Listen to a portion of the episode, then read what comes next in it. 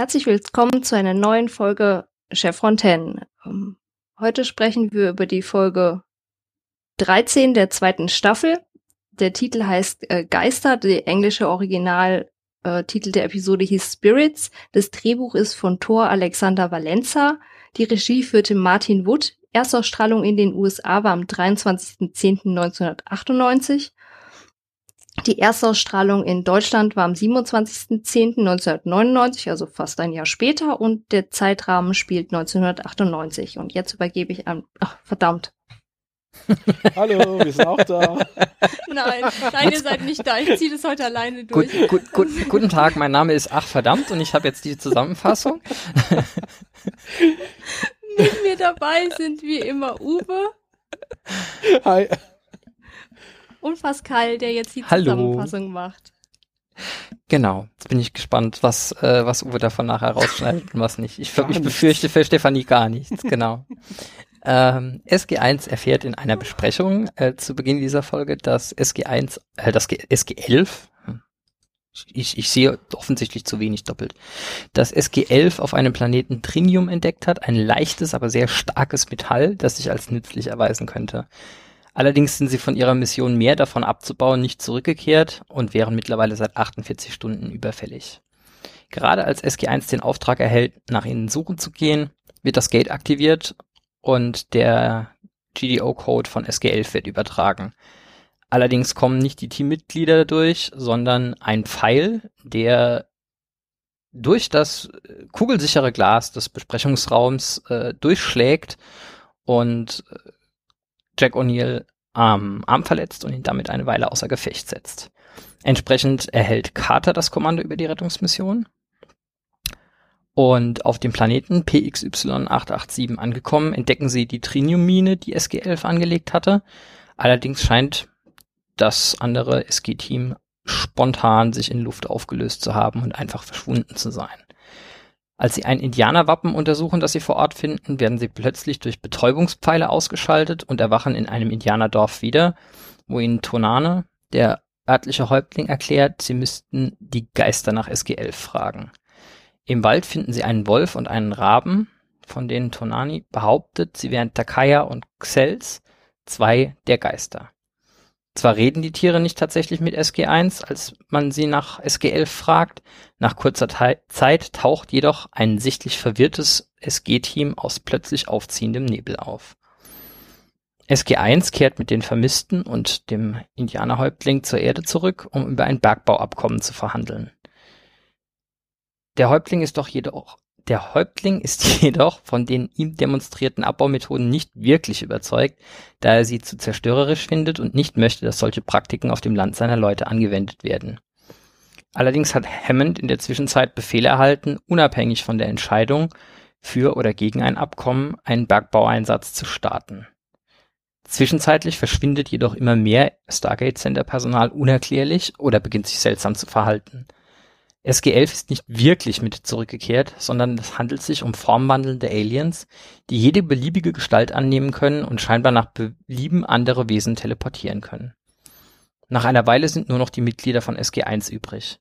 Carter, Tiaik und Jack können Xels verletzen und bringen ihn auf die Krankenstation, während Daniel und Tonani sich erst nach einigem Versteckspiel dort zu ihnen finden. Tiaik und Daniel begeben sich zum Gate um auf PXY887 die Dorfältesten um Hilfe zu bitten. Am Gate treffen sie jedoch auf Takaya, die sich nicht erklären kann. Was? Der sie sich erklären können. Die Aliens heilen Xels und können überzeugt werden, die Erde nicht zu zerstören, sondern das Gate auf ihrer Seite zu begraben und damit zu deaktivieren und sich in Zukunft Tonanis Volk in ihrer echten Form zu zeigen. Geschafft. Ja, mit nur vier Verlesern. Geht doch. Ja. Ähm, so, die, wenn ich schon die Zusammenfassung gemacht habe, direkt erstes Fazit. Ich muss ganz ehrlich sagen, ich finde, das ist alles in allem eine der schwächsten Folgen der ganzen Serie. Mhm. Also die, die, die Story ist ein, ein wirklich schlechter, äh, äh, noble wilde Abklatsch mit, äh, ja, wir beten hier die Naturgeister an und haben dann irgendwie so Ersatz-Goa'uld, die eigentlich die Goa'uld vertrieben haben, weil äh, wir können ja nicht irgendwie den Ureinwohner Unglauben hier jetzt mit verunglimpfen, das wäre ja ein Politikum gewesen. Und äh, dann haben wir am Schluss dann irgendwie noch so einen Bogen, dass dann diesmal der weiße Mann, obwohl er es doch vorhatte, die Indianer nicht ihrer äh, Naturschätze beraubt, aber auch nur, weil irgendwie SG1 als einzige Menschen anständig sind und trotz ihrer Angehörigkeit zum Militär keinen Bock haben, Befehle zu befolgen oder so. das war auf Also- jeden Fall die bessere Zusammenfassung, ja.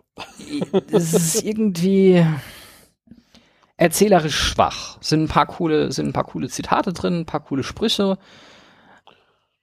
Ja, was du Ah, gerade gesagt hast, die, die, die Idee der Geschichte ist schon eher schwach und dann ist sie halt auch noch relativ langatmig umgesetzt, finde ich. Ja, Ja. Mit die, vielen Dingen, die irgendwie keinen Sinn ergeben. die Geschichte wird aber so ähnlich nochmal in Staffel 7 nochmal hervorgekramt. Echt? Ja, die Naquada-Mine, war das dann nicht mit, da war das doch mit Unas. Ach, das ist eine Staffel 7 ist, okay. Ja, Ja. Ja, das ist dann besser umgesetzt, finde ich. Mhm. Es wird hier ja auch relativ in your face äh, darauf hingewiesen, als ähm, O'Neill gegen Hammond opponiert, ähm, sagt er ja explizit, ja, hier, wir haben hier eine indigene Bevölkerung, deren wir ihre indigenen Rechte beschneiden wollen. Wir wollen einfach nicht das tun, äh, was ihrer Kultur entspricht. Es ist uns egal, was ihre Kultur ist. Machen wir einfach nochmal, hat in der Vergangenheit äh, ja auch funktioniert. Äh, Also, es ist- nicht nur so, dass das ein relativ billiger Take ist, er wird halt auch noch in your face erklärt. Ja, hätte man schöner machen können. Ich finde Tonani irgendwie weird. Ich finde ihn nett, aber er hat sowas von Harlan. Das, der, der, der grinst die ganze Zeit so debil. Äh, ich weiß ja auch nicht. Also irgendwas raucht er doch, wenn keiner guckt. Lebens. Ja, das kann sein.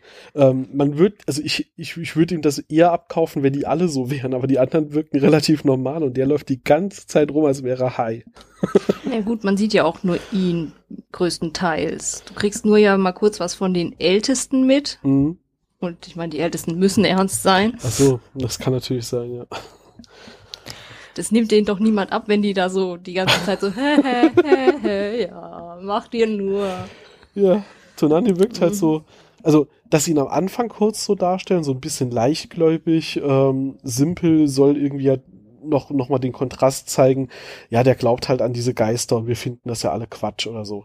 Aber spätestens nachdem klar ist, die Geister ähm, halt echt sind und dass Tonani sich hier gar nichts einbildet, wenn er glaubt, dass die ähm, auf seine Flehen äh, reagieren und so weiter, wirkt es irgendwann nur noch debil. Also, ja, also er wird, er wird auch einfach im Verlauf der Folge irgendwie wiederholt als einfach so unfassbar naiv dargestellt, wo ich mir dann denke, also einerseits will man hier irgendwie so eine Geschichte machen, wo man wo man hier irgendwie amerikanische Minderheiten repräsentiert und Mhm.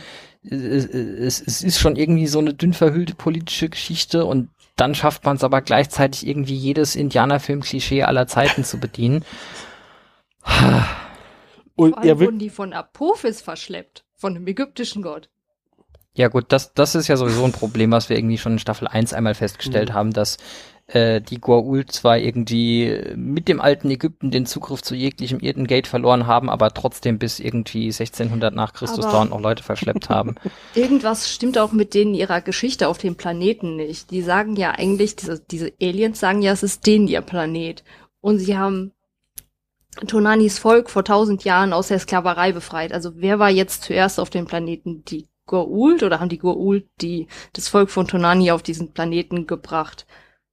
Weil Also ich hatte das sie so gedacht haben, verstanden. da ist keiner, aber Ja. da waren dann diese anderen Aliens, aber das war denen ihr Planet und dann haben sie die Goa'uld einfach fertig gemacht und die befreit.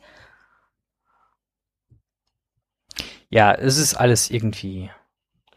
Nicht so Bisschen ganz schräg. stimmig. Ich muss auch sagen, weiß irgendjemand, was, was die Story mit wir, wir verletzen jetzt O'Neill erzählerisch sollte? Weil die Umsetzung ist ein bisschen arg Ja. lächerlich. Dass er, Das ist ein Okay. ganz simples Plot-Device. Die konnten O'Neill nicht mitnehmen auf diesen Planeten, weil dann hätten sie niemals Kontakt zu den Eingeborenen hergekriegt. Weil in dem Moment, wo Tonani sagt, da müssen wir über den Geistern reden, hätte O'Neill angefangen zu lachen, hätte sich total drüber lustig gemacht und das hätte nicht funktioniert. Die mussten die Figur O'Neill hier rausnehmen. Carter musste ein bisschen so sein, aber Daniel musste übernehmen können und so, ja, wir reden jetzt halt mal mit diesem Vogel da. Ach so, und deshalb wird, deshalb kriegt dem Wolf. Carter auch noch mal, deshalb Aber- kriegt Carter auch noch mal, bevor sie durchs Gate gehen, von O'Neill extra gesagt, äh, sie so wie soll, ich es tun genau, würde. ja, Genau. genau. So dass dass ich's das so hinterher plausibel, semi-plausibel wird, dass sie sich da auf, auf Spuck und, wobei auch das verstehe ich nicht, da gibt's viel unplausiblere Scheiße, auf die sie sich einlassen, um sich mit den, Ja, äh, mit den so Eingeborenen zu ernsthaft, wir müssen jetzt mit dem, mit dem, mit diesem Wolf reden. Ich meine, ernsthaft, die waren schon auf so vielen Planeten und haben schon so viel abstrusen Scheiß gesehen. Und das ist, findet die merkwürdig? Offensichtlich. Gut, vielleicht war es auch einfach dazu irritiert und damit schlage ich wunderbar den Bogen zu, zu lustigen äh, Behind-the-Scenes-Dingen. Ähm, hier redet man mit dem Wolf und sie dachte wahrscheinlich in dem, in dem Moment, hä, das ist doch ein Hund. ja, wahrscheinlich. Aber das ist Ja gut, fairerweise-. Wenn ich es nicht in den Notes gelesen hätte, wäre es mir nicht aufgefallen. Also da gibt es sicher Leute, Ja. die irgendwie mehr mit Hunden zu tun haben, als ich, die das gemerkt hätten, aber Man achtet nicht unbedingt drauf, ja. Mm, Obwohl man sieht es in der einen, äh, in der einen Szene, ähm, dass, dass der Schwanz runter ähm, gebunden wurde. okay. Das sieht man Weil sogar. Wölfe okay. tragen ihren, ja, aber man muss schon genau hinsehen. okay. Ähm, aber weil, weil Hunde tragen ihren Schwanz ja so aufgerichtet, Wölfe tun das hier nicht. Ich fand es sehr witzig zu lesen. Ähm, der, also sie haben halt den Schwanz runtergebunden, damit er halt nach Wolf aussieht. Und äh, ich meine, die komplette Mimik und das Verhalten von, von dem ist halt auch Hund. Ist aber auch nicht so wild, weil sie wollten ja eigentlich einen, äh, einen, einen Andro-Alien, der sich nur in einen Hund verwandelt, den Wolf verwandelt darstellen. Der muss sich ja nicht verhalten wie ein Wolf, wie wir ihn kennen. Aber der, das fällt ja die ganze Zeit wie ein Hund. Auf jeden Fall die, ähm, die, die lustige Kamerastory, äh, sie, ja, die lustige Kamerastory, die man dann ja noch dazu hatte, war ja, der Kameramann musste dann aber den Hund irgendwie motivieren, was zu tun, weil den Hund dahingestellt, Schwanz runtergebunden, der Hund wusste nicht, was passiert und hat einfach stillgestanden und hat nichts was mehr ist gemacht. hier los? Ist Was es hier soll der unheimlich? Was, was muss ich hier? Was, was ist hier? Was geht, was, was geht hier ab? Ja, ja. Und dann hat der Kameramann wohl irgendwie gesummt und mit der Hand gewedelt und dann hat der Hu- Hund den Kopf schief gehalten, aber danach ist er einfach die ganze Zeit hingelaufen, wo der Kameramann hingelaufen ist und dann hat er halt äh, äh, den Hund an verschiedene Orte mitgenommen, hat den dort gefilmt und fertig. Hat Okay. funktioniert. Mehr musste man ja auch nicht sehen. Ich find's ja geil, dass man Hunde überhaupt nicht abrichten kann, um was zu, zu, zu drehen, äh, wird da irgendwie er erwähnt. Und, äh, aber ein Raben, ein Raben kriegt man hin. Das ist, Wölfe sind schwierig, Raben gehen. Was, wa, was mich am Raben Anfang sind gestört sehr hat, intelligente Tiere. Ja, Das Wölfe richtig. auch, aber die einen lassen sich halt dressieren, die anderen nicht. Und das finde ich als jemand, äh, der ja mit Hunden so aus, aus gesundheitlichen Gründen wenig zu tun hat, immer wieder faszinierend. Ich meine, wir haben hier Katzen. Die hören wunderbar aus Kommando, aber halt nur, wenn sie Bock haben. ja, Ja. Ja, ist schon ganz gut. was mich, Kann mich nicht weil wir beschweren. weil wir es vorhin von, von Dingen hatten, die irgendwie keinen Sinn ergeben, furchtbar stört an dieser Folge, deshalb habe ich es eben auch angesprochen, ist dieses diese ganze Geschichte mit, da geht jetzt das Gate auf, da kommt ein GDO-Code von einem Team, was wir kennen, und dann schießt einer ein Metallpfeil durch das Gate, durch kugelsicheres Glas, mal davon abgesehen, dass der Winkel von vorne bis hinten nicht stimmt. ähm, oder der Pfeil irgendwie so, so äh, zielsuchende ja, also es ist, es ist irgendwie von vornherein massiv komisch und ich glaube, sie haben auch zwischendrin ähm, den, den, den, die Kameraführung versaut, dass der, der Pfeil eigentlich horizontal durch den Gate-Raum durchgeht, aber dann trotzdem im Besprechungsraum einschlä einschlägt. Mhm. Zum Glück ist ja niemandem was passiert. Äh, jetzt ist der Punkt, sie sagen sogar, das ist kugelsicheres Glas. Kugel, Panzerglas. aber nicht pfeilsicher. Ja, okay, der, der Punkt, also ein, ein zugegebenermaßen zulässiger Punkt ist, so ein Pfeil wiegt halt signifikant mehr als eine Kugel und das ist eine Frage von irgendwie Gesamtenergie.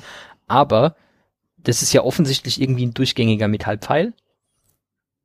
Und äh, der muss ja äh, trotzdem, um durch kugelsicheres Glas einfach mal so komplett durchzugehen und dann hinterher noch genug Kraft zu haben, um O'Neill einfach durch, den, durch die Schulter durchzugehen, Es war muss der der Arm. ja, ja, okay, durch den Arm, muss er ja äh, keine Ahnung, also da, da tut's ja keine Armbrust der Welt mehr, da musst du ja mit einer Balliste kommen oder so. Und dann kommt keiner auf die Idee zu sagen, hm, das ist jetzt echt kacke, da sollten wir vielleicht nicht nur mit irgendwie einem dreiviertels besetzten SG-Team durchgehen, bei dem irgendwie der Hauptmilitärhansel fehlt, sondern da sollte man vielleicht zwei Teams als extra Security mitschicken, weil das da offensichtlich Leute sind, die uns jetzt nicht so gut gesonnen sind und die mindestens SG1 äh, 11 gefangen genommen haben und ihnen durch Folter oder sonst irgendwas diesen GDO-Code zu entlocken, was tatsächlich ohne Telepathie in der gesamten Serie, glaube ich, sonst niemand gelingt äh, sagen wir so, oh ja, SG1 mit drei von vier Leuten. Läuft, viel Spaß. Die wissen ja zu dem Zeitpunkt doch nicht, was sie auf der anderen Seite erwartet. Die dachten ja, dass es unbevölkert ist. Da könnt ihr ja, ist es ja offensichtlich nicht. Unbevölkerte Planeten schießen normalerweise nicht mit Metallteilen ja, ja, um sich. Schon klar. Doch, das ist die Planetenabwehr. Was? Wie auf Makratea. nee, oh mein Gott. Ähm, Entschuldigung. Was, was, ah, Nein, gut. nicht Entschuldigung. Nicht das ist eine gute, gute Serie.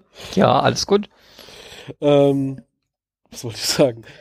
ah, ähm, sie, sie wussten ja gar nicht, was auf der, also sie wussten nicht, dass überhaupt jemand auf der anderen Seite lebt. Da kommt so ein Pfeil durch, den man relativ schnell erkennt. Eigentlich erwartest du, das ist industrielle Fertigung. Da muss also was Hochtechnisiertes sein, das uns böse gesonnen ist und SGL führt hier auch noch als ein relativ großes Team mit mindestens sieben Mitgliedern. Sieben Leute. Ne?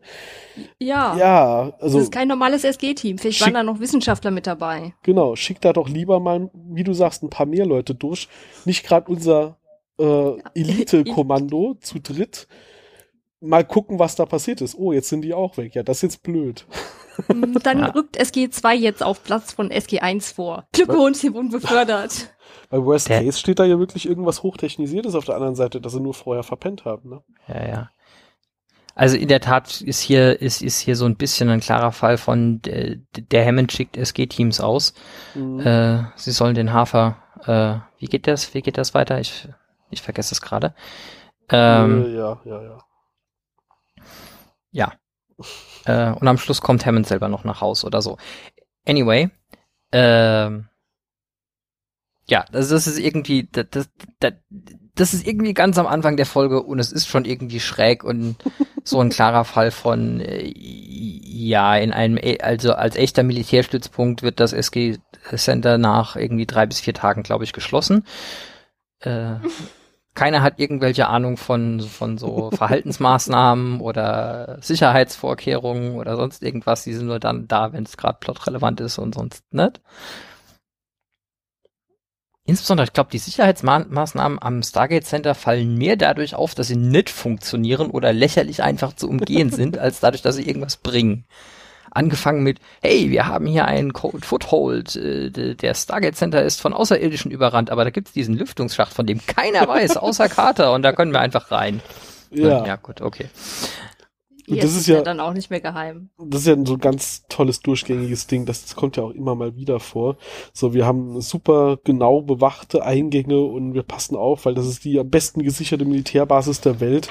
Und die Lüftungsschächte kann jeder rein und raus, wie er gerade Ja, insbesondere passiert es dafür, dass es die am besten bewachteste Basis der Welt ist, erstaunlich oft, dass sich Leute dann im Stargate-Kommandoraum über den Weg laufen und so, hey, wie seid ihr reingekommen? So, ja, das hier ist der zentrale Bedienraum und vorher ist es niemandem aufgefallen. Ja. Super gemacht, ja. Leute. Aber Plot. ich würde etwas nachsichtig sein mit dem Drehbuchautor. Der hat danach noch ein paar gute Folgen geschrieben. Ich habe tatsächlich extra geguckt, weil ich die Vermutung hatte, dass seine Folgen dann wahrscheinlich alle Aber irgendwie Murks sind. Die ähneln sich alle sehr, sehr, sehr, also die gleichen sich alle, die Folgen, die er geschrieben hat, finde ich. Ja, also tatsächlich Man hat er halt die ganzen, er hat halt die ganzen Marcello-Folgen geschrieben, ne? Ja, in denen Michael äh, Shanks wirklich brillant schauspielert. Das ist, das ist richtig, die finde ich auch relativ lustig. Ähm, er hat die Folge mit Urko geschrieben, da kommen wir dann irgendwann in 15 Jahren dazu oder so. Ah, nee, noch Staffel nicht mal. Nächstes, nächstes Jahr. Alles gut. Bald, ja. Das ist, die ist, ja, am amüsant, aber halt auch sehr losgelöst vom Rest der Serie. Und ja, noch ein, zwei andere, von denen ich mindestens eine extrem gut fand, als ich sie das erste Mal gesehen habe und mittlerweile sage, sie ist eigentlich furchtbar. Aber dazu kommen wir dann später.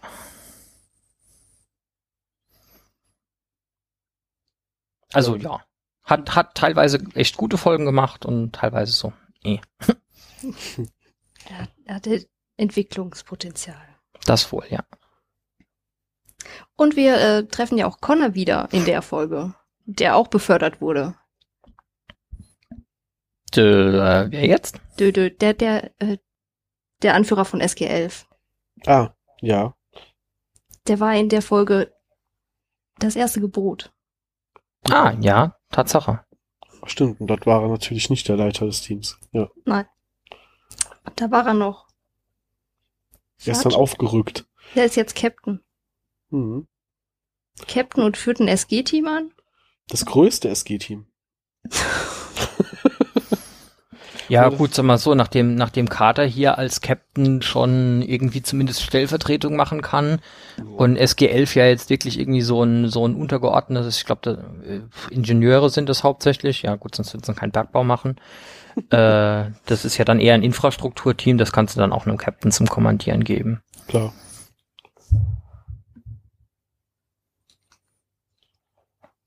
Ähm, aber er ist nicht der einzigste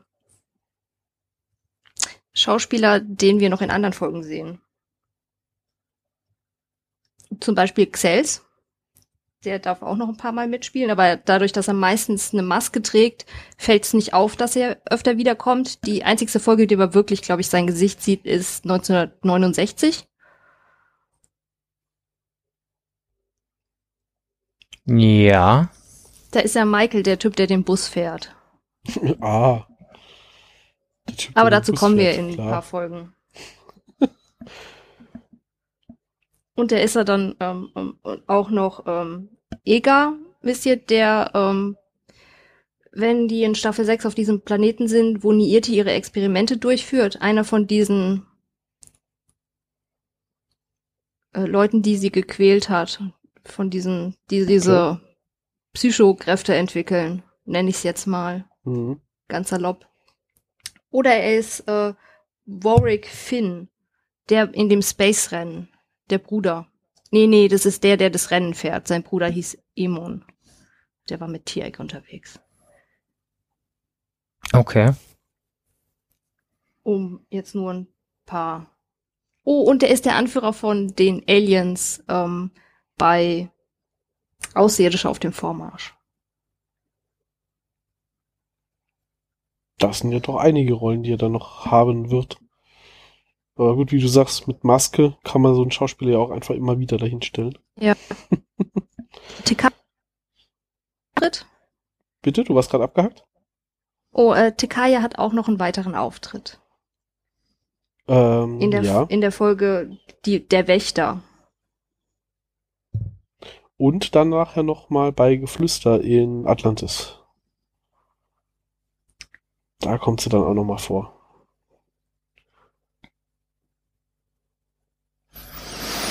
Dauert alles noch, bis wir da hinkommen. Ja. Na gut, 1969 ist nicht mehr ganz Das so weit. stimmt. Ja. Was ich ein bisschen äh, entsetzlich finde an der Folge ist irgendwie die das Stargate Center hat doch mittlerweile wirklich genug Erfahrung da drin gemacht, dass äh, direkt irgendwo hinrennen und zu sagen, wir machen jetzt mal hier auf dicke, äh, dicke Arme und wir machen jetzt einfach so, wie uns passt. Das ist ihnen doch schon drei oder viermal um die Ohren geflogen, oder? Oder, oder Ja. wird ihnen das erst noch drei oder viermal um die Ohren fliegen? Nee, ei- eigentlich gab es schon genug Fälle, wo, ja, wir machen jetzt einfach uns egal, nicht so gut lief. Mhm. Und man würde doch irgendwie meinen, dass dass auch den Leuten, die den Krams finanzieren und die da die politischen Entscheidungen treffen, ah gut, jetzt ist, mir, jetzt ist mir eingefallen, wie das läuft mit Leuten, die politische Entscheidungen treffen und, und Lernfähigkeit. Gut, ähm, never mind. Ja, aber es Aber- ist halt schon so, das ist, so kommen da halt hin und haben da irgendwie äh, kulturelle Begegnung und äh, ja, ist uns halt alles egal, wir machen jetzt mal, wie wir lustig sind. Ne? Außerdem Ja, vor allem sie von- auch. Entschuldigung, nein, du zuerst, bitte. Vor allem von Hammond würde ich ein bisschen mehr Widerstand erwarten gegen, Mhm. gegen so, also er hat ja schon irgendwie einen, einen, einen moralischen Kompass und da würde ich erwarten, dass er sich da ein bisschen mehr dagegen stellt. Am Anfang sagt er auch eher, äh, das ist vom, kommt vom Pentagon, kommt vom Pentagon, aber dann, ähm, wenn sie sagt, we- wenn es dann darum geht, dass die heimlich hinter den Rücken von den Salisch die das Trinium abbauen, da ist er irgendwie nicht so, nicht so, mm, nicht so ganz, übrigens- ähm, ja. Ich bin sehr beruhigt, dass ich nicht der Einzige bin, der sich konzentrieren muss, um Trinium und nicht Tritium zu sagen. Ist es aufgefallen? Ein wenig, aber wie gesagt, ich muss mich auch massiv konzentrieren, weil es einfach sehr dicht an Zeug ist, was es halt tatsächlich gibt. Da fährt dann, da fährt er dann später nicht so seine Linie. Ja, es ist, die Entscheidung kommt ja nicht von mir, sondern von weiter oben. Hm. Aber das ist eigentlich gar nicht das, was ich sagen wollte. Moment, was wollte ich eigentlich sagen? Oh ja, und die Sadisch sind ja jetzt nicht das erste Volk, wo sie sagen, die sind jetzt nicht so weit entwickelt, die aber eigentlich so ihre Technologie gar nicht so nach außen zeigen wie die Nox. Ja. Okay, die sind jetzt nicht so hochentwickelt wie die Nox, aber nur weil sie sich nach primitiv nach außen geben oder das denen primitiv vorkommt, heißt es ja nicht, dass sie eine eine primitives Volk oder ein wenig entwickeltes Volk sind. Ja, es ist sogar genau umgekehrt, wenn man sich jetzt mal die Nox, so wie sie am Anfang wirken, und die Salich hier nebeneinander setzt. Ähm, die Salich machen hier Metallverarbeitung und äh, bauen Waffen daraus und was auch immer. Die Nox haben ja gewirkt wie wir, ja, wir sind so, wir, wir leben von Beeren und Sträuchern und Kräutern. Ja. Ne? Also eigentlich sind die hier sogar, wenn man den ersten Eindruck der Nox mit den Salich vergleicht, sind die Salich sogar noch schon ein Stück weiter, ähm, in dem, wie sie wirken, technologisch und gesellschaftlich. Und bei den Nox haben sie schon mal gemerkt, wie sehr man sich irren kann, wenn man sie unterschätzt. Jetzt sind es hier Mhm. nicht die Salich selbst, jetzt sind es halt die Geister, die sie irgendwie für Quatsch halten und die dann aber doch existieren. Ja, also, mh. Wie du sagst, Pascal, äh, das dürften eigentlich auch die Entscheider oben drüber mal gemerkt haben, dass man da, und wenn sie, wenn sie nur mal den Leuten an der Front glauben würden und vertrauen würden mit ihrem Urteil, aber das wird sich ja auch über zehn Staffeln nicht wirklich ändern. Ich habe noch einen, ich Ja. habe noch einen, einen, einen, einen, einen naturwissenschaftlichen Kritikpunkt. Äh, dann lass mich gerade noch äh, dazu zuerst. Ähm, nicht naturwissenschaftlich, sondern eher so äh, die Entscheidung, die da getroffen wird. Die haben dieses Trinium ja gerade zum ersten Mal auch entdeckt, haben das untersucht, haben gesehen, oh, das ist super stabil und da kann man bestimmt lustige Dinge mitmachen. Äh, die sagen aber halt auch nicht, ja, wir geben das jetzt erstmal in unsere Forschung und dann machen wir mal Grundlagenforschung und gucken, was wir damit so alles anstellen können, sondern der Anspruch ist sofort, wir brauchen große Mengen davon. Wir wissen noch nicht wofür, aber bestimmt kann man da Waffen bauen, wir brauchen sofort große Mengen. Das, da kommen wir, kommen wir, das ist sehr schön, dass du das jetzt angefangen hast, da kommen wir direkt auf meinen Kritikpunkt. Ah ja, gut. Äh, weil tatsächlich fangen sie damit an in der Folge, dass sie sagen, ja, das soll irgendwie hundertmal leichter und stärker als Stahl sein. ja, Also, wenn das so ist, dann äh, kann ich dir aus der Lameng raus 200 Millionen irgendwie Anwendungsszenarien äh, für das Zeug bauen. ja, Der spannende Punkt ist, ähm, Stahl hat 7,8 Gramm pro Kubikzentimeter Dichte und 100 mal leichter ist, also ich wüsste nicht, wie ich das anders interpretieren soll als Dichte. Das heißt, du hättest 0,7 äh, 0,07 Gramm pro Kubikzentimeter. Das heißt, du hättest ein Metall, was etwa, äh, etwa 7% der Dichte von Wasser hat und damit erheblich schwimmt. Leichter ist als so ziemlich alles an Holz, was du irgendwie auftreiben kannst. Und irgendwie innerhalb von boah, es ist, ist knapp 70 mal so dicht wie die entsprechende Menge an Luft. Also da kommst du schon, da kannst du irgendwie schon sehr gut Zeppeline mitbauen, alles in allem. Ähm, ähm, Physik hätte, hätte da keine Probleme mit. Und äh, ja, ich glaube, es hätte an der Stelle auch einfach mal wieder gelangt, einen Faktor 10 statt einen Faktor 100 zu nehmen. Das klingt nicht so cool, aber es macht einem irgendwie in der praktischen Umsetzung tatsächlich hinterher weniger Probleme. Ähm, aber falls jemand irgendwie fragt, warum irgendwie Atlantis schwimmt später, das ist einfach aus Trinium gebaut. Das ist eine sehr gute Erklärung, ja. Nicht offiziell bestätigt. Ah, Headcanon accepted. Ähm, die Tolana Oh. Phasenwechseltechnologie, die ähm, hat Trinium als Grundlage. Ja. Und große Teile unserer Raumschiffe, die wir als Menschheit später bauen, sind aus dem Material. Mhm. Das heißt, die schwimmen auch ganz ja, gut. die sind im Trinium verstärkt. Also falls du die mal ähm, im, die im Meer ne? versenken musst, Ja, wie so ein. Mutterschiff, könnte schwierig werden. Selbst wenn du die Luft rauslässt, schwimmt das noch, verdammt. Ja. Und äh, unsere zweite Iris ist ähm, mit Trinium verstärkt. Das ist dann eine Titan-Trinium-Legierung. Ah ja. Ja, gut, Legierung könnte ja, könnte ja heißen, dass die sogar wenigstens untergeht, aber ja, es ist, es ist schon so ein bisschen. Ja, ja. Und nachdem wir sonst in der Folge wenig Gelegenheit haben, unseren naturwissenschaftlichen Exkurs der Woche zu machen, dachte ich, das wäre ein, ein guter Punkt, den hier einzufügen. Äh, jetzt kommt dann dazu noch die Frage, jetzt weiß ich ja nicht mal wieder, es könnte sein, dass es nur in der Übersetzung versemmelt wurde, aber es Mhm. wird in der einen Folge mal von ein neues Element und mal von einer Legierung gesprochen. Also zumindest im Deutschen sind sie sich noch nicht einmal einig, ob das jetzt ein neu entdecktes Element ist oder ob das eigentlich eine Legierung ist und man noch drüber diskutieren könnte, aus was. Also Äh, wi- wissenschaftlicher denn- Beirat in der Serie hatte nicht viel Spaß. Was, was, was sagt denn die Person mit Ahnung von Chemie? Meine Intuition wäre gewesen, mit steigender Ordnungszahl wird die Dichte nicht gerade niedriger im Allgemeinen, zumindest nicht von den Festelementen. Ja. Wird's eh schwierig, ja. Hm. Und wenn wir nicht gerade irgendwie Ordnungszahlen mit, mit Nachkommastellen einführen wollen, ist, ist vor 100 noch was wenig Platz. Ja, Und jetzt habe ich das- was und jetzt habe ich das noch, Du Nachkommastellen. könntest noch in den Nebengruppenelementen Dinge. hm, vielleicht sind. Ja, aber, aber dann, aber dann Schwierig, müsstest du auch irgendwie Atomkerne mit halben Protonen bauen. Und ich, ich habe Ja, gehört, die sind ah. nicht so stabil. Ja, ja. Also ich glaube, ich glaube, in dem Moment, wo du gesagt hast, ähm, Ordnungszahl mit Nachkommastellen, haben wir irgendwie einen Teil unserer Hörerschaft verloren, weil die gerade einen Schlaganfall gekriegt haben. Äh, ja, ja, also klar. Also das Problem haben wir ja eigentlich schon mit Naquada, dass das alles sehr schwierig zu erklären ist, wo jetzt ein neues Element hier reinpassen soll. Wobei, das, wir das gerade würde, schon. das, das würde einiges erklären, wenn du so einen Naquada hättest und das einfach seine, seine Energiespeichereigenschaften dadurch hätte, dass es einfach irgendwie ein Proton hat, was jeweils zwischen zwei Atomkernen geteilt wird. Dann kann, kannst du durch die Verlagerung von diesem Proton Okay, jetzt haben wir auch den Rest unserer Hörer verloren. Tut mir sehr leid. Äh, und, alle, und alle, die weder mit Physik noch mit Chemie viel am Hut haben, verstehen gerade so- sowieso nicht, was der Gag ist. Ja. Und, alle, und alle anderen haben keinen Bock mehr auf uns. Ja. Gut. Alles klar. Das, äh, das am Rande zu diesem Thema. Ähm, Äh, ich entschuldige mich äh, bei den Herren Rutherford, Bohr und äh, allen sonstigen Leuten, die eigentlich irgendwie. Dinge, Dinge wussten, die mir angeblich schon in der Schule beigebracht wurden, warum das äh, definitiv nicht so hinhaut. Aber das ist schon lange her. genau. Ja, ich habe mir das ja auch später immer noch ein bisschen angeguckt, so ist ja nicht. Also wiss, wissen, dass das nicht geht, tue ich eigentlich, aber ich fand es gerade lustig, weil es würde erstaunlich gut funktionieren, wenn es nicht, nicht funktionieren würde. Ah, mit dem Satz willst du auf jeden Fall auch zitiert werden. Absolut.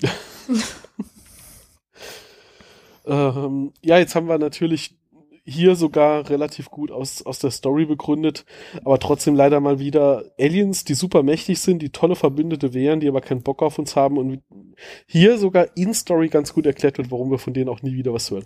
Wir haben eine Abbaumine äh, auf dem Planeten später. Nein, es ist ein anderer Planet. Ist ein anderer Planet. Ja, das hier wird tatsächlich versiegelt und wir finden dieses Trinium zum Glück später auch noch auf anderen, an anderen Stellen. Das ist Aber wir ähnlich wie unterhalten eine Naquada. Triniummine. Genau, wir unterhalten später auf jeden Fall eine Triniummine. Ja, ich Genauso kann wie verstehen, wir- warum die keinen Bock auf uns hatten. Ich hätte auch keinen Bock auf uns. Genauso wie wir später auch Naquada-Minen haben, weil diese ganzen fancy äh, Metalle, mit denen man tolle äh, Sternreise-Dinge bauen kann, die gibt's ja sowieso auf fast jedem Planeten in unserer Galaxis, außer Nur nicht auf der Erde. Genau. Zufälle Wozu gibt's. brauchen wir das auch? Ja, ja. Ich meine, wir können uns das ja von anderen Welten beschaffen. Ja, das ist ja quasi jetzt nur noch. Da ein müssen wir nicht unseren eigenen Planeten in die Richtung noch mehr ausbeuten. Ja, hey, lass ich meine, wir stehen eh schon Planeten kurz vorm ausbeuten. Kollaps. Äh. Ähm, zu der Folge gibt's übrigens auch noch mal ein paar richtig schöne ähm, Skizzen vom Storyboard. Board. Ähm, Joseph Malozzi hat die tatsächlich gerade erst im letzten Jahr, im Frühjahr, veröffentlicht in seinem Blog. Ich werde die Links dazu auch nochmal hier in die Shownotes packen. Ähm, witzigerweise, äh, was heißt witzigerweise, wahrscheinlich hat das den Grund, dass er die auch in passender Ordnung irgendwo liegen hat. Zu der heutigen und zu der Folge, die wir das nächste Mal besprechen, äh, hat er gemeinsam Dinge verblockt. Ähm, sehr schön zu sehen. Also ich finde es immer sehr faszinierend, wie exakt das nachher umgesetzt wurde, weil hier sind dann auch das Gebäude, in dem sie gefangen gehalten wurden, als Bleistiftskizze und du könntest meinen, jemand hat das abgezeichnet, nachdem er es auf dem Bildschirm sah, aber es war halt umgekehrt. Das ähm, ist aber auch ein sehr schönes Gebäude, muss man sagen. Auch die Kunstwerke, die sie innen drin ja. von diesen Salish-Indianern quasi ausgestellt haben. Ich meine, es ist ja nicht wirklich ein Gefängnis wie sie am Anfang sagen oder denken. Nee, nee. Das ist eher so ein Versammlungsraum von oh. der Kunst und den Möbeln, ja. die in dem, in dem Gebäude stehen. Beim Thema Kunst fällt mir jetzt aber gerade noch ein Punkt ein. Ähm, wir haben nur ganz wenig von diesem Metall, weil wir müssen die, die Götter immer bitten, dass sie, äh, die Geister immer bitten, dass sie uns davon was beschaffen und den, den Berg bitten, dass er uns was in den Fluss wirft. Und dann nehmen wir das bisschen, was wir brauchen für unsere notwendigen Sachen und machen daraus was Gleichzeitig laufen wir aber rum und haben das Zeug als Schmuck an allen Klamotten. Wir tragen Hüte, die aussehen wie Eimer aus Tritium, die übrigens auch sehr leicht sein müssten. So muss man aufpassen, wenn der Wind weht. ich wollte gerade sagen, ich weiß nicht, was dein Problem ist. Im Gegensatz zu hier irgendwie so Gold aus dem Fluss waschen, ist das hier relativ einfach. Der Berg schmeißt es in den Fluss und oh. 15 Kilometer weiter abwärts nimmst du den Brocken einfach von der Wasseroberfläche runter und dann. Aber ja. das schwimmt nicht auf dem Wasser. Jedenfalls ja, gut, das, das ist ja, das ist ja, ich wollte gerade sagen, das ist ja das Rotrinium. Das ist halt noch das, anders. Das sieht man ja Stimmt. in diesem einen Labor, wie sie es in diesem Aquariumtank drin haben. Und ja. So mit Wasser, äh, mit, mit Luft. Oh, das ist also eigentlich genauso wie wenn man Klöße kocht. Weil Tonani erklärt ja, dass Genau. Ja. Weil also so langsam sind wir an dem Punkt, wo du zwei Zusammenfassungstweets für alle blöden Sprüche brauchst. Möglicherweise. Nee, aber Tonani erklärt doch, ähm, sie bereiten das auf, indem sie es einfach vom Wasser im Fluss auswaschen lassen, bis es so sauber ist, dass man es sinnvoll weiterverwenden kann. Das heißt, das Zeug ist schwerer als Wasser, wird im Fluss die ganze Zeit ausgespült und die schöpfen es einfach ab, wenn es anfängt oben zu schwimmen. ja. Das ist gut, das ist gut. Fisch raus, sonst ist es weg. Ich wollte gerade sagen, das Hauptproblem ist, dass du irgendwie flussabwärts den Fluss stauen musst, damit nicht die Hälfte davon einfach so rausgespült wird. Jetzt haben sie ja. sich ja einen Biberdamm gebaut. Ja. so ein Netz im, im Fluss. Genau, nur an der Oberfläche. Mhm. Weil das Zeug liegt halt ja. unten, wird, wird halt irgendwie zerwaschen und irgendwann steigt es halt hoch und dann bleibt es im Netz hängen. Das ist ja praktisch. Ja. Andere Planeten entwickeln Schleusensysteme, um irgendwie Güter per Schiff zu transportieren. Wir entwickeln Schleusensysteme, weil uns sonst das ganze Metall den Bach runtergeht, im wahrsten Sinne des Wortes. oh Gott, ja. Nee, aber das ist halt so, es, also in der Erklärung von Tonani und von den Geistern ist ja so, ja, äh, es ist wirklich ja die ganze Zeit wie, wir nehmen halt nur das, was wir brauchen für unser Nötigstes und dann guckst du halt so seine Klamotten an. Und halt, wie gesagt, beim ältesten Rat dieser riesige Hut aus dem Metall. Ähm, also für Kunst und, und, und Dekoration und Kleidung, das, das scheint als Grund zu reichen, dass man den Berg darum bittet. Ist doch auch ganz nett. Der Berg ist relativ spenderfreudig. Das war's jetzt aber auch von Genöle von mir. Was? Schon? Ja. Es gibt doch noch so viel zu sagen. Dann erzähl. Hm, wo fange ich denn an? ah ja, der, der Name von dem Geist Kaya, ähm, der wurde vom Zlai Wautu, Wautut Wort Takaya abgeleitet. Das bedeutet Wolf. Siehst du, deswegen erzähl nicht ich, sondern du. Und diese Damit ich mich lächerlich mache, wenn ich versuche, diese Wörter auszusprechen. Ja, ich habe mich oh. doch gut, gut gedrückt. Also mhm. ihr Name leitet sich vom Wort Wolf ab. Sie hat aber mhm. den Wolf erst als Erscheinungsbild genommen. Achso, warte. Wir wissen nicht, ob das ihre ursprünglichen Namen waren. Die Namen haben sie auch übernommen von den Geistergeschichten. Ja. Ah, okay, dann passt das ja. Und dieses Slide Vautut-Gebiet, äh, das gehört äh, zu Vancouver, wo die es ja auch gedreht haben. Außerdem ähm, äh, war Takaya auch der Name von so einem einsamen Wolf, der acht Jahre lang auf einer kleinen Inselgruppe in British Columbia äh, gelebt hat. De, dem sein Leben wurde von so einem Naturschutzfotografen, ähm, der heißt Cheryl Alexander, 2019 ähm, in so einem Dokumentarfilm Takaya Lone Wolf und in einem gleichnamigen Buch ähm, veröffentlicht. Der erschien 2020. Ich kann dazu noch ein bisschen was erzählen, wenn ihr wollt, aber ich muss nicht. Ja, nö, Mach erzähl doch. ruhig. Ich habe jetzt nur gerade nicht so viel, was mir dazu einfällt zu sagen. Interessant finde ich das allemal. Mhm. Ähm, Im Jahr 2012, da war Takaya zwei Jahre alt, also der, der Wolf. Ähm, da hat er sein Rudel zurückgelassen und wanderte dann 25 Meilen, also so knapp 40 Kilometer, ähm, durch städtische und vorstädtische Gebiete. Und dann schwamm er noch fast zwei Meilen, also knapp 3,2 Kilometer, durch eine starke Strömung, um auf diese kleine Inselgruppe zu kommen, die sich an der südöstlichen Spitze von Vancouver Island befindet. Äh, und ähm, die ist von der nahegelegenen Stadt Victoria, das ist ja die Hauptstadt von, von dem British Columbia, von diesem Distrikt, ähm, ist sie mit dem Boot oder dem Kajak zu erreichen. Und diese Inselgruppe umfasst Discovery Island und Chatham Island. Ähm, und diese Chatham-Inseln und die nördlichen Teile von Discovery Island, die sind indigenes Reservat und die stehen unter der Kontrolle von Songhees First Nation. Ähm, und der südliche Teil von Discovery Island ist ein Provinzpark. Und als sie den Wolf das erste Mal gesichtet haben, ähm, haben die Beschl Behörden ähm, diesen Provinzpark geschlossen, einfach ähm, aus Sicherheitsgründen der Bevölkerung gegenüber und den Touristen gegenüber. Ähm, Naturschutzbeamte haben dann versucht, den Wolf in eine Falle zu locken, da sie vermutet haben, dass er sich ähm, in der Nähe von Menschen einfach zu wohl fühlt und dann auf der Insel bleiben würde. Äh, Takaya, der ist jedoch immer dann den Fallen ausgewichen, die sie für ihn aufgestellt hatten und ähm, auf den Rat von diesen Songhees-Indianern ähm, wurde dann so ein Antrag verabschiedet, ähm, der besagte, dass der Wolf in Freiheit bleiben soll. Und die Naturschutzbehörde hat dann gesagt, ja, okay, gut, wir lassen ihn in Ruhe.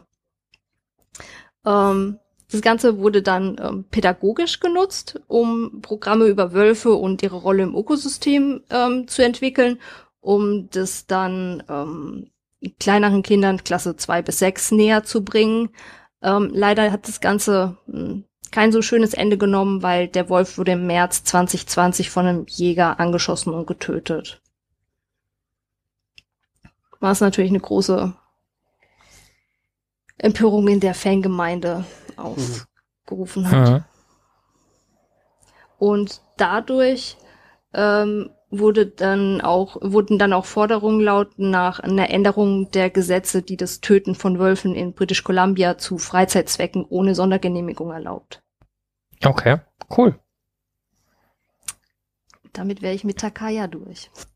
Das Ja. ist jetzt der Ausgleich zu der Du meinst, jetzt haben wir noch den kulturellen Ausflug der Woche zusätzlich Ja. zum, zum wissenschaftlichen Ja. Blödsinn der Woche. ja, Das, das sollten wir auch Das beibehalten, das ist nicht verkehrt. Das das ist der Ausgleich zu dem Plaza of Nations. Ach so, ja. Irgendwas zu den, zu den äh, Drehorten und Hintergründen äh, brauchen wir definitiv auch jede Woche. Das ist schon nicht verkehrt, damit äh, alle Leute, die dann irgendwann mal einen Vancouver-Urlaub machen, irgendwie ihre Zeit mit nichts anderem verbringen. Aber wie gesagt, den Wolf gibt's nicht mehr, sorry. Wie alt wird so ein Wolf eigentlich in freier Wildbahn? Wahrscheinlich auch nicht 20 Jahre, oder? Jetzt fragst du was. Äh, Was sagt denn ähm, Dr. so 16 Jahre in Gefangenschaft, 14 in, in der Wildnis. Ah, ja. So, äh, ja, haben wir sonst noch was zu der Folge? Ich glaube, Ja. meine Liste ist so langsam durch, okay. Natürlich, ich so ich hab doof? doch Na, na, natürlich immer hast du noch immer was am Schluss. bemängeln. Sie hatte gesagt, sie ist mit Takaya durch. Da kommt noch Zelt, Ah, okay. Dann, dann lass mich noch, lass mich noch mein übriges Genagel zwischen reinschieben, dann kannst du noch äh, äh, zwei Schluck. Wasser trinken oder so. Ähm, tatsächlich ist es aber ausnahmsweise nicht mein übliches Genagel, weil tatsächlich haben es alle Leute, mit der möglichen Ausnahme der Italiener, diesmal geschafft, den Folgentitel sauber zu übersetzen, was auch wirklich äh, eine Kunst ist bei diesem Folgentitel. Waren die Italiener ähm, nicht letztes Mal schon irgendwie ähm, schlecht die, mit dem Folgentitel? Die, die Italiener verkacken es ähnlich wie die Ungarn und wir öfter mal. Der Rest hm. kriegt es irgendwie halbwegs hin. Aber ja, also äh, tatsächlich sind alle bei äh, irgendeiner Form von, von Geister oder äh, Spirits geblieben.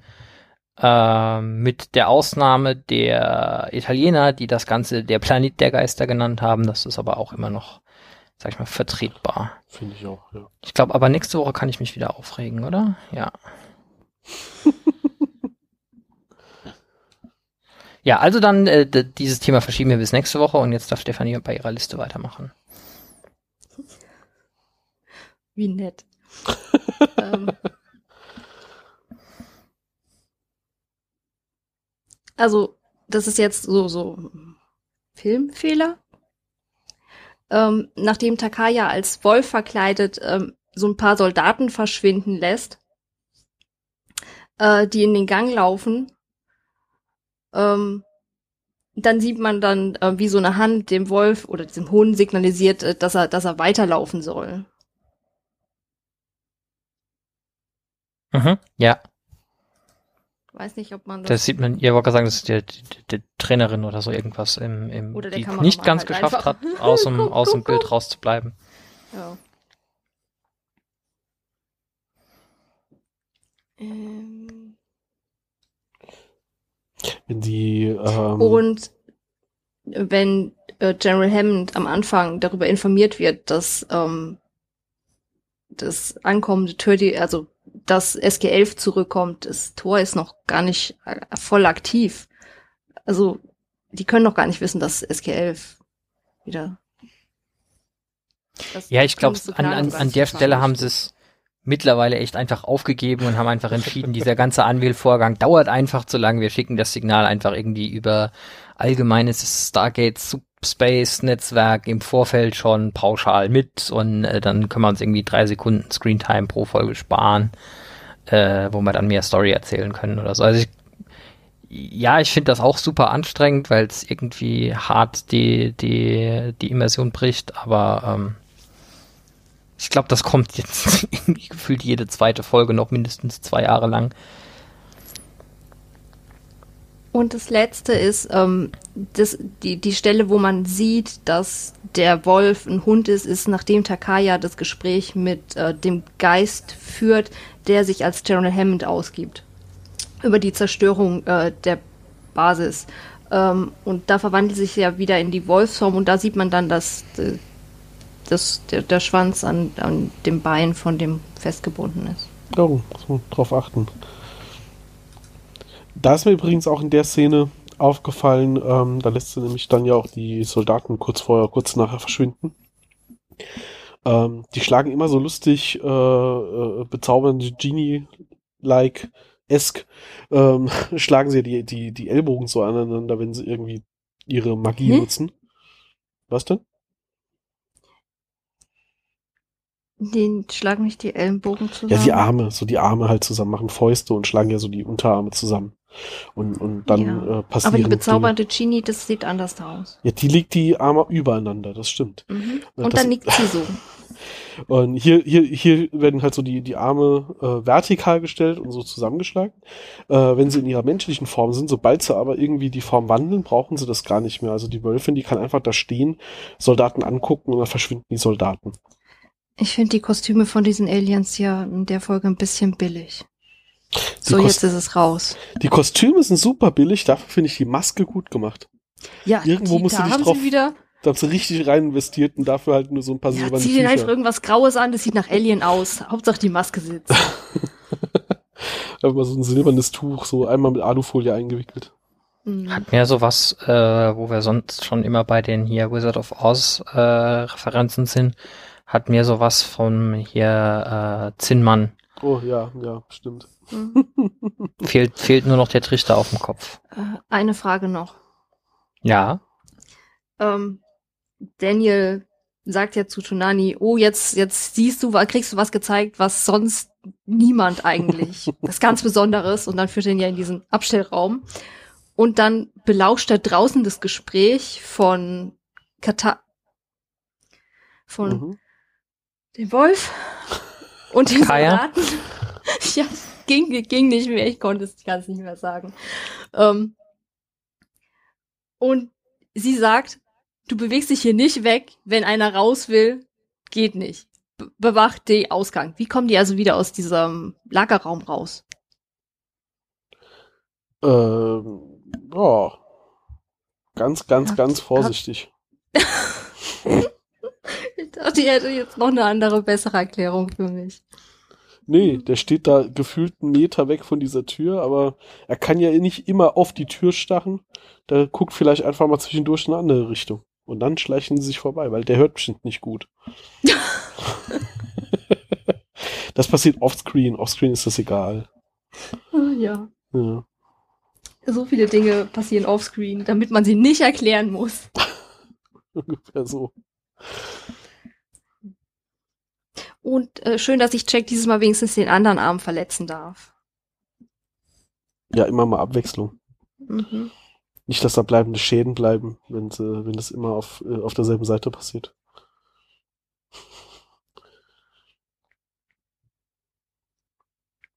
Ich glaube, dann bin ich durch. Okay. Ja, inhaltlich habe ich auch nichts mehr. Also ich bin bei meinen Notizen schon äh, zu Rätselfragen und Kommentaren. Wenn da jetzt keiner Einspruch erhebt, können wir da hingehen. Ja. Mhm. Die, wirklich genau. nicht, diesmal wirklich nicht. also die Blogbeiträge von Joseph Malosi habe ich schon erwähnt.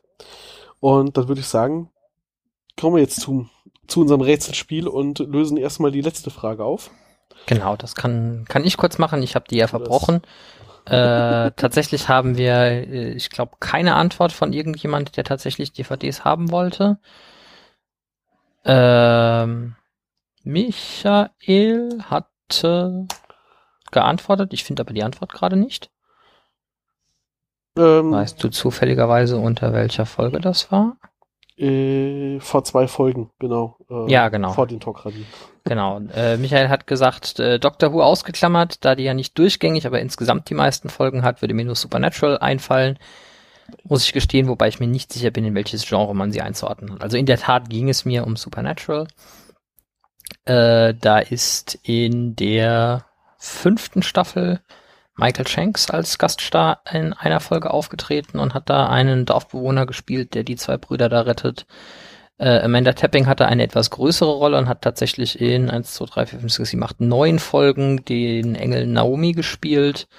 Und Terrell Rothery hatte einen kurzen Gastauftritt als eine unbenannte äh, na, Pathologin und hat später noch eine Hexe gespielt in einer der späteren Staffeln. Also da kommen diverse Gaststars vor, wahrscheinlich aber auch irgendwie wieder unter dem Aspekt, äh, Vancouver ist ein Dorf.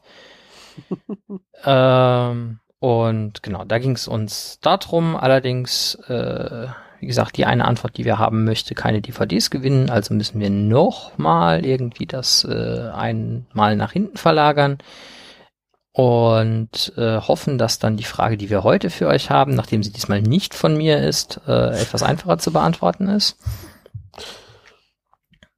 Genau, die und, neue Frage Nummer 6 kann dann zum Beispiel Stefanie mal äh, noch stellen, weil du hattest die Idee dazu. ja, und zwar ist die Frage, wie wird das Trinium von Tonani und seinem Volk bezeichnet? Das sollte man ja hinkriegen. Also ich kann schon mal spoilern, die äh, Frage, die wir das nächste Mal auflösen, ähm, bezog sich ja auf das englische ähm, Format. Und äh, wenn ihr das hier hört, ist ja schon Einsendeschluss vorbei. Und bis zu unserer Aufnahme waren bisher nur Einsendungen dabei, die einheitlich einstimmig gesagt haben, so, ach so, ja, ich gucke das ja nie auf Englisch, ich weiß es leider nicht. Das heißt, wir müssen jetzt einfacher werden mit den Fragen. Ja, ich, ich, entschuldige mich für meine anglophile, anglophile Schädigung. Ähm, und in Zukunft gibt's keine Fragen mehr zu den Originaltönen. Zumindest nicht zu irgendwas, was nicht wirklich, wirklich ganz, ganz bekannt und offensichtlich ist. Generell gilt natürlich, es sind die gleichen zwei bis drei, die hier die Antworten bisher immer liefern und äh, mindestens zwei von denen sagen auch jedes Mal an, ach, ich habe die DVDs ja schon, ich brauche die gar nicht. Ähm, sind natürlich jetzt auch mal alle anderen aufgerufen. Macht ruhig mal mit, äh, schreibt gerne mal eure Kommentare drunter. Ähm, Wäre ja schön, wenn wir da noch ein paar Gewinne loswerden könnten. Ähm, ihr könnt auch schreiben, wenn ihr die Staffelboxen nicht wollt. Ja, klar. Also man, man wir darf, freuen uns immer über Kommentare. Man darf generell kommentieren, man darf auch, wie äh, Michael das jetzt hier auch gemacht hat, kommentieren, die Antwort sagen und sagen, man möchte aber gar keinen Gewinn, man wollte nur für den Spaß mitmachen. Das ist völlig okay. Ähm, aber wir wissen ja an den Downloadzahlen, es sind ein paar mehr Hörer als drei. Ähm, äh, seid, fühlt, fühlt euch aufgefordert. Fünf, genau. Die anderen zwei können ruhig auch mal was machen hier. Gut, äh, ja, An Antwort für die Frage dann bis zum 2. März. Dann kommen wir noch zu den äh, nicht Gewinnspiel bezogenen Kommentare. Jetzt muss ich hier mal noch eine, eine Neuerung einführen. Also es ist jetzt ja nicht so, als hätten wir so viele Kommentare, äh, dass man da nicht mehr drüber blickt. Ähm, jetzt habe ich aber so oft aufgefordert, man soll bitte auf unserer Homepage äh, doch gerne kommentieren, unter der Folge statt nur auf Twitter und Facebook, was die Leute aber leider dazu verleitet, dieses größere Textfeld auch voll zu nutzen. ähm, ich werde jetzt die relevanten Punkte daraus zitieren. Wer die Kommentare im Volltext lesen kann, kann ja einfach unter die letzte Folge, die Tokra, gehen und sich das dort mal noch im Detail ein, alles durchlesen. Ähm, genau, wir hatten drei Kommentare auf unserer Homepage zur Doppelfolgenbesprechung die Tokra. Der Michael hat sich ähm, dafür ausgesprochen, dass das eine super Sache ist, dass wir die am Stück machen, weil man sonst den Faden verliert. Äh, werden wir auch so beibehalten. Fanden wir auch ganz gut, hatten es auch Spaß gemacht und ähm, das letzte Mal haben wir dann doch wegen technischer Probleme Aussetzer drin gehabt. Als wir fertig waren, waren über zwei Stunden Aufnahme da, aber nach, äh, nach Wegschneiden von irgendwelchen Pausen und, und Technikproblemen war es ja schon nur noch 90 Minuten und ich denke, das ist ja verkraftbar. Ähm, Eine normale Doppelfolge. Genau. Da sind wir tatsächlich ungefähr bei der Länge, wie der Spaß auch dauert, wenn man ihn guckt. ähm, Genau, er hat auch geschrieben, dass bei den Tok'ra er auch davon ausgeht, dass wenn die Tunnel sich auflösen, dass die Ringe einfach zerstört werden. Ähm, wir hatten das letzte Mal schon diskutiert. Ich bin dann immer noch der Meinung, dann müssten wir erstmal erklären, äh, wie die Tok'ra die dann immer wieder neu bauen können. Ähm, wird halt nicht erklärt, aber oh, ist ja auch ist ja auch immer egal. Ähm, Carters Bruder, wir hatten uns kurz drüber unterhalten, dass ja Carter äh, alleine zu ihrem Dad ans Sterbebett kam und mal von dem Bruder nichts gehört hat und er hat auch, äh, Michael hat auch bestätigt, ähm, dass das irgendwie später erwähnt wird, äh, dass Jacob tief getroffen war, dass er nicht da war zumindest und ähm, das heißt, der Bruder war zumindest informiert, aber irgendwie, irgendwas kam wohl dazwischen. Äh, genau, Karina hat geschrieben, äh, endlich lernen wir die Tokra kennen. Sie freut sich auch darüber, ich ja auch. Ähm, sie sagt, eigentlich die perfekten Verbündeten für die Erde und doch die schlechtesten, wie ich finde. Ähm, ja, sie hat äh, äh auch doch gesagt, sie versteht, dass die Tokra die Sarkophage nicht verwenden und ist so ein bisschen auf das Thema eingegangen. Ähm, relevant fand ich hier noch sehr, sehr schön, sehr wichtig. Äh, Jacob, ähm, ist der erste Wirt, der seit langem irgendwie dahin kommt, der völlig unbefleckt ist, was die Goa'uld angeht. Und deswegen auch ein Tokra ist, der vielleicht weniger arrogant ist, weil er weniger verbittert ist und diesen Blickwinkel, äh, die Goa'uld jetzt erstmal kennenzulernen, auch mal mit reinbringt und nie, nicht schon unter Sklaverei gelitten hat, unter Verfolgung und was auch immer. Und dass das natürlich dann jetzt auch dazu führen kann, dass die Tokra den Menschen gegenüber sich äh, ja anders verhalten und so weiter und so fort. Ähm, das stimmt. Also er hat dann etwas freieren Blick auf das Ganze äh, und hatte natürlich auch nicht dieselben Vorbehalte wie unser SG1-Team bei der Frage, äh, sich verschmelzen zu lassen. Ähm, sie, sie, hat den Kommentar beendet mit Gott, ich schweife ab. Punkt, Punkt, Punkt. Ja, das ist ein Problem, das kennen wir.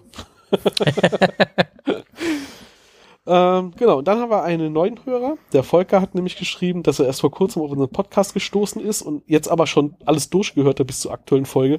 Da muss ich mal ganz klar sagen, sag mal, bist du bescheuert? also spätestens jetzt, nachdem du das in kürzester Zeit alles hörst, was wir hier labern, das kann doch nicht gesund sein. Ähm, er findet unseren Podcast sehr gut und unterhaltsam. Das freut uns. ähm, wir hatten das letzte Mal diskutiert, was denn passiert, äh, wenn man von der falschen Seite durch den, äh, durch den äh, Ereignishorizont des Stargates geht. Und er meinte, in einem Supermarkt, in dem er öfter kaufen geht, kommt zwischendurch äh, von Tonmann der Hinweis, bitte benutzen Sie den Ausgang an der Kasse. Und vielleicht gibt's beim Stargate ja was ähnliches. Äh, bitte gehen Sie von dieser Seite durch das Gate.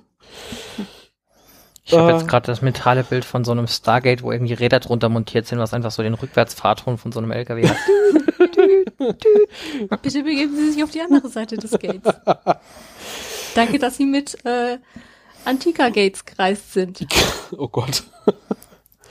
ähm, ein Punkt, den er aufbrachte noch im Kommentar, fand ich sehr, sehr gut, weil das hatte ich gar nicht mal am Schirm. Wir hatten uns darüber unterhalten, wie alt denn äh, Goa'uld werden können und wie alt äh, die Tok'ra werden können ohne Sarkophage, also auch wie alt die Wirte dann werden können. Ähm, als Apophis stirbt und auf der Krankenstation im Stargate liegt, hat er uns darauf hingewiesen, dass ähm, der Wirt irgendwann nochmal zum Vorstein kam, auf Altägyptisch sprach und dann rausgekommen ist, dass er ein Schreiber im alten Ägypten war. Also der Wirt hat wirklich ein paar tausend Jahre dann auch gelebt, äh, Der Arme. der Arme. Und das die ganze Zeit hier als quasi mentaler Beifahrer äh, von Apophis. Das äh, war auf jeden Fall nicht schön. Da kommen wir ja auch noch hin. Ähm, danke für den Hinweis. Das hatte ich gar nicht mehr auf dem Schirm, dass wir da relativ äh, äh, klare Hinweise drauf gekriegt haben, wie alt so ein Wirt dann auch werden kann. Äh, bei You wird, glaube ich, nicht gesagt, wie alt er wird. Aber da hat äh, Volker hier auch äh, gesagt, es wurde irgendwie erwähnt, dass der wohl auch einer der ersten Kaiser Chinas war. Also ähnliche Hinweis, dass das lange her ist. Jo, und dann hatten wir irgendwie uns wohl, das kann, da kann ich mich gar nicht dran erinnern, aber wir hatten wohl drüber diskutiert, ob wir noch so ein Special zu verschiedenen technischen Dingen sorry. machen. Und ähm, der Wanderpirat hat gemeint, ein Special über Gate-Technik wäre Bombe. Also müssen wir uns damit durch Ich den glaube, Kopf ich hatte lassen. das in den Raum geworfen. Ja. Es tut mir leid. Nö, das braucht ihr nicht leid Alles zu gut. tun. ist ja eigentlich eine super Idee. Ähm, das Problem ist, wir werden das vielleicht irgendwann mal machen. Ähm, ich befürchte nur, wenn wir solche Specials machen, werden normale Folgen ausfallen müssen, weil wir schon froh sind, dass wir einen Termin finden für diese Aufnahmen. Ähm, vielleicht, wenn wir irgendwann mal noch mal so zwei, drei Folgen es schaffen, im Voraus zu produzieren, äh, schieben wir vielleicht dann so was immer noch mal ein. Ähm, Fände ich auch super, weil äh, sehr spannend. Die Recherche wird dann halt schwieriger, wenn ich dann halt für ein Special nochmal alle äh, 15 Staffeln Stargate gucken muss, um alles zu notieren, was mit Gate-Technik zu tun hat, ist halt aufwendig, aber das kriegen wir dann hin. Binge-watchen. Bitte? Binge-watchen eine ganze Staffel Genau. durch. Ah, Pro ja. nee, nee, man schafft Wir versetzen Staffel einfach. Stefanie in Hypnose, die weiß das sowieso alles auswendig und musste, wir brauchen nur den, den passenden nur Zugriff. Triggern, Ja. Hast Ähm, dazu nicht auch eine Folge? Ja, wir brauchen noch nur diese lustigen Geräte, die mit so einem Ah, ja, Pin diese, in deine die- Schläfe reingenagelt werden. ja, ja. Ja, die, die, die, kommen die, sogar Ende der Staffel vor. Ah, jetzt schon. genau, das erste die. Clipshow-Fabrikatoren. Äh, oder wie die heißen. Sehr schöner Name. Okay, das war's mit den Kommentaren. Ich glaube, dann sind wir soweit durch. Ja. Dann, ähm, wir haben es ja gerade eben schon vorgezogen gesagt, kommentiert uns gerne, gerne auf der Homepage, gerne auch lang, ist gar nichts dagegen. Ähm, ich werde äh, nur nicht alles vorlesen können, äh, wollen. ähm, wir freuen uns über Kommentare auf allen Kanälen auf jeden Fall. Ähm, es gilt auch nochmal die, die, der Wunsch, gerade bei langen Kommentaren, gerne auch einfach als Audiodatei schicken, dann schneiden wir das auch hier hinten dran oder so. Das ist nämlich auch immer ganz witzig. Ist das Äh. eine Drohung oder ein Vorschlag? Ein Versprechen. Stefanie, Stefanie darf nicht mitmachen. Die reicht nämlich dann einfach einen einstündigen Vortrag über Geldtechnik ein als Kommentar. nee, ich war also schon beim Podcast mit. Ich muss doch nicht noch mal extra was einreichen. Ich hatte gehofft, das würde ich nicht tun müssen. aber du kannst Ja, es. was ich noch zu der Folge sagen wollte. Genau. Mir ist Ähm, da noch was eingefallen. jo. Ansonsten hören wir uns dann in zwei Wochen nochmal und dann sprechen wir über die wunderschöne Folge. Das zweite Tor. Sehr schön. Oder Touchstone im Englischen. Ich wollte gerade sagen, Touchstone. Touchstone. Ist besser, aber da rege ich mich dann nächstes Mal drüber Genau, auf. nächstes Ja. Mal nochmal Aufregung über Titel. Bis dahin viel Spaß, macht's gut. Ciao, ciao. Tschüss. Tschüss.